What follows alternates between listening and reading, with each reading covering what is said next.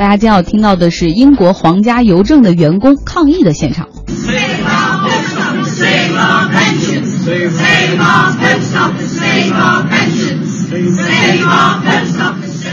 这些员工呢，他们穿着印有破碎的这个新型的 T 恤，然后他们都是皇家邮政的员工，高喊说：“保护我们的邮局，保护我们的退休金。”嗯，马上来到英国，英国皇家邮政旗下的三百家最大的地区邮局呢，将会在下周开启为期五天的罢工，以此来抗议政府削减工作岗位和退休金，以及关闭地区邮局的做法。那这就意味着以后这个最近几天哈，这个英国人想在圣诞节前。邮寄明信片或者礼物，最好就别找这种传统的邮局了，选择一家快递吧。对，因为它最后这个罢工截止日期是十二月二十三号，那大家就意味着你想在，比如说让大家让你的亲朋好友在二十四号收到，就是 Christmas Eve 收到你那个贺卡的可能性几乎为零哈。那现在呢是有三百家的邮局罢工，那意味着皇家邮政系统的百分之二十的邮递网络就是瘫痪的一个状态。不过呢，皇家邮政他们。已经拿出了替代方案，说会去调用一些其他人力去补充这些罢工的人手，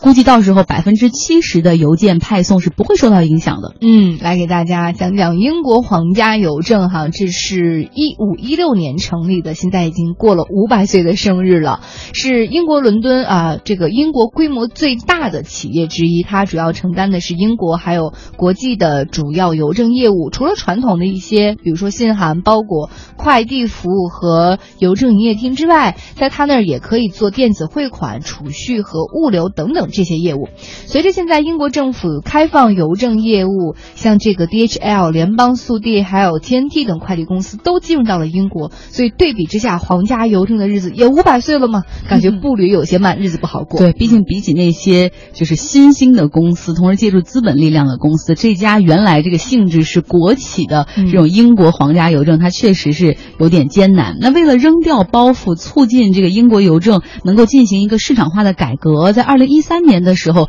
这个英国政府力推皇家邮政在伦敦交易所上市。那当时呢，英国政府还持股大概百分之三十哈，但是到了二零一五年就抛售的差不多了。那皇家邮政也不再是英国国有性质的企业，而是变成了这种私有化了。那企业的管理层呢，随之也是做出了改变，因为要看业绩嘛。他们原来是一周只上五天班，这个邮局只开。开门五天，现在周日也要开门，等于说一周只有休息一天。另外呢，他们不仅要派送传统的有一些快递啊之类的，或者是一些明信片、一些信函，现在还要承接像亚马逊、包括中国天猫的一些电商服务。嗯，现在皇家邮政的员工呢，一共是有十五万名，分布在英国各地的五万多家邮局当中哈。那十五万的员工，他的人员成本很大，然后再加上没有什么业务的这种邮局。现在也是要急需解决的问题。目前来看，强大的工会经常会通过罢工来进行威胁，也使这家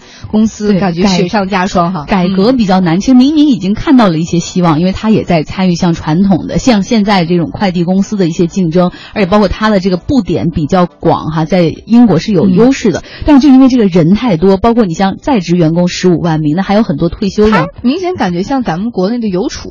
邮邮局系统，邮局系统，对，嗯，所以就是包括他想削减一些邮局的数量，如果是普通的什么工会没有这么强大的企业，那很轻松的，我们董事会批准了，然后股东会通过了，那就可以直接干。但是现在因为罢工，还经常会引起政府的关注，就是这样左右为难。